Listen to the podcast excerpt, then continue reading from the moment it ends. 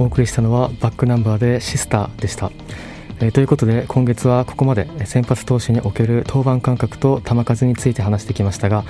その中で野球界で定説とされている100球という球数には医学的根拠はないと話したんですがではどのようにして投手は肘を怪我してしまうのかそのリスクとして挙げられる要因としては球数の多さ投球フォーム登板方など様々ありますが唯一明確な根拠が分かっているのは全力投球によって微細な損傷が生じそれが蓄積していくことがキーになるということです。投手が全力投球をした場合1球ごとに肘の靭帯には微細な断裂が起きています。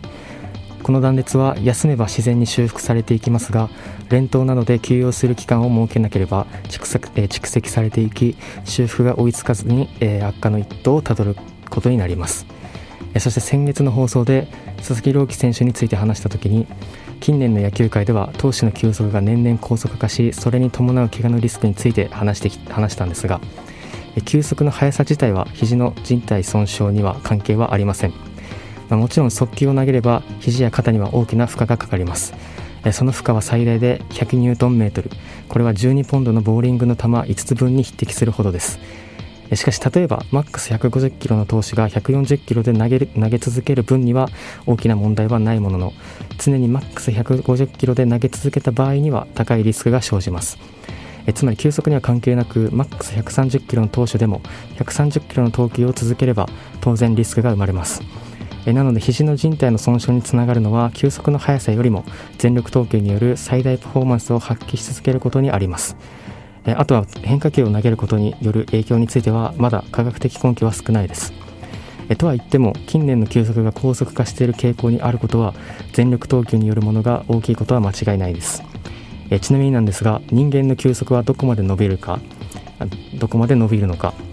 え興味がある人も多いと思いますがえ科学的な速球の研究では人間には約170キロ以上の速球は実現不可能だとされています。なので今後投手の平均球速はまだまだ上昇すると推測されますが史上最高球速においてはすでに人類の限界に達しているとされています。しかし177キロは実現不可能だとしても今月2日に約170キロで自己最速を更新した21歳の大学3年生ベン・ジョイス選手には今後の史上最速記録更新に要注目です。えということでここまではえ全力投球が肘の靭帯を傷つける起因の一つでマックス150キロの選手もマックス130キロの選手も全力投球をし続ければ肘の靭帯は損傷していくと話してきましたが要するに球数制限をして同じ100球を投げたとしても投球の強度によってそれぞれ選手の肘などへの負担がえ負担は異なるわけで本来怪我を予防する目的であれば何球までと一律にくくるべきではないですし球数投球フォーム登板型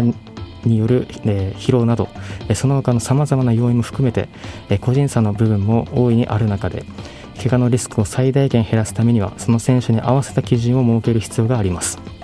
例えばエンゼルスの大谷翔平選手が試合前の練習で腕にかかっているストレスレベルを計測できる電子機器をつけ投球練習をしているシーンを見たことがある人も多いと思いますがその他にも動作解析や定期的な血液検査などでなどでさまざまなデータ収集を行っていてその理由について1年間回るのに一番いい登板間隔の過ごし方や球数を探していると語るなど近年ではサイバーあ近年ではデータサイエンスやメカニクスの進化などによって本当に疲れている時やそうでない時いつがピークか休養が必要なタイミングなどを把握できる時代になってきています。そしてエンゼルスでは大谷選手の疲労の具合などを把握したデータからその都度登板間隔を変更するなど二刀流を実現させるために先発6人制を導入していますが本来メジャーリーグは先発投手5人体制の中4日から5日のローテーションが基本だと先ほど先発投手の登板間隔がテーマの時にも話しました。この中4日がメジャーリーグで基盤となったのは1976年のドジャースが由来だと言われていますがそのローテの一角にはトミー・ジョンという選手がいました。この名前をご存知の人は多いと思いますがこの年のトミー・ジョン選手は10勝を挙げるなど当時まだ成功率が1%未満とされる肘の靭帯修復手術から見事に復活。その後14年間で164勝を挙げるなど通算で288勝まで積み重ねることになります。この肘の靭帯修復手術というのは1974年にフランク・ジョーブという博士が考案し・トミー・ジョン選手が初めて施術を受けたことからその名をトミー・ジョン手術と名付けられ現在では投手が肘の腱や靭帯を損傷した場合このトミー・ジョン手術か保存療法の2つが選択肢になっています。またトミー・ジョン手術は手術後のリハビリ期間が最低でも1年以上は必要と考えられ18か ,18 ヶ月程度で以前までと同等の投球ができるようになると言われています。そして当時は1%未満と言われた成功率も現在では90%を超える確率で復帰できると言われることから長いリハビリ期間は要するものの多くの選手が手術に踏み切っています。今シーズンのメジャーリーグでは2011年のサイ・ヤング賞投手で39歳のジャスティン・バーランダー選手がトミー・ジョン手術から2年ぶりに2年ぶりの復帰にもかかわらず投手4冠という信じられない成績を収めていたりプロ野球では先月に、えー、先月の26日に今シーズン阪神の左のエースとして活躍が期待されていた高橋遥人選手が肘の不安を取り除き万全の状態にすることを理由にトミー・ジョン手術を決断。巨人の山崎伊織選手は2020年のドラフト会議の4ヶ月前にトミー・ジョン手術を決断。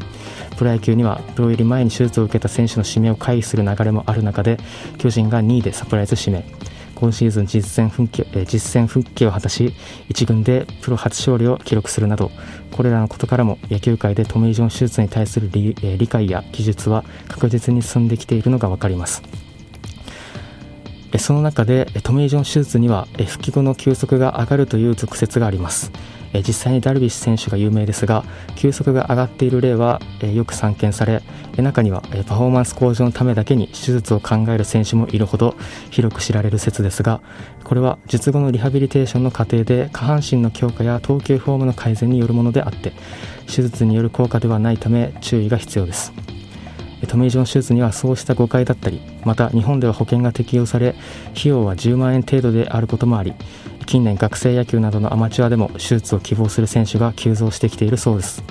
が高校野球では2020年の春の選抜大会から1週間に500球という球数制限が設けられましたが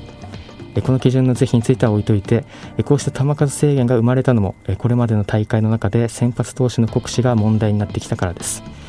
その最たる例といえば2006年の夏甲子園で歴代最多となる948球を投げた高校3年生の斉藤佑樹選手はプロ入り後も度重なる怪我に悩まされることになりますが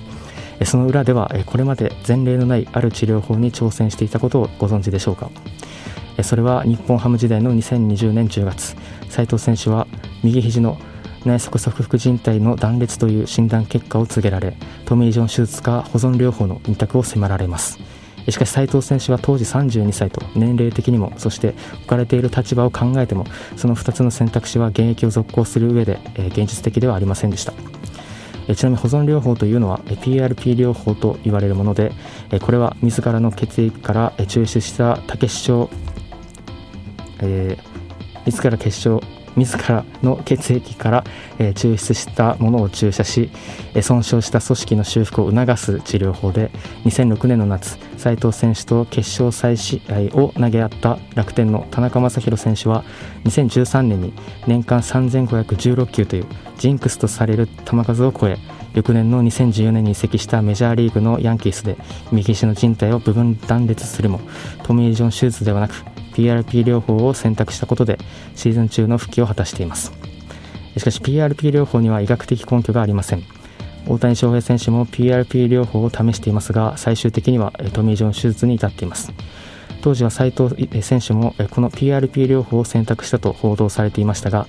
実際は当時投手コーチだった木田正夫氏の紹介で野球医学の権威である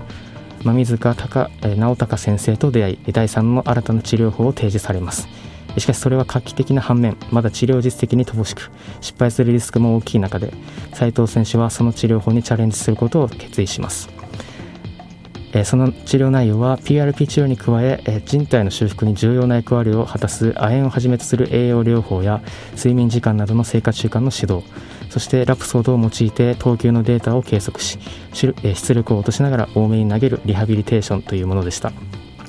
しかし球団からも新たな治療法には懐疑的でまだ治療中の斉藤選手がブルペンで200球を投げた際には豆塚先生に球団から懸念する声も届いたそうですが最終的には球団も斉藤選手の人柄からその治療法を信頼し豆塚先生と二人三脚で治療を行っていった結果見事人体はきれいに修復し痛みなく投げられる投げられるようになるまで改善。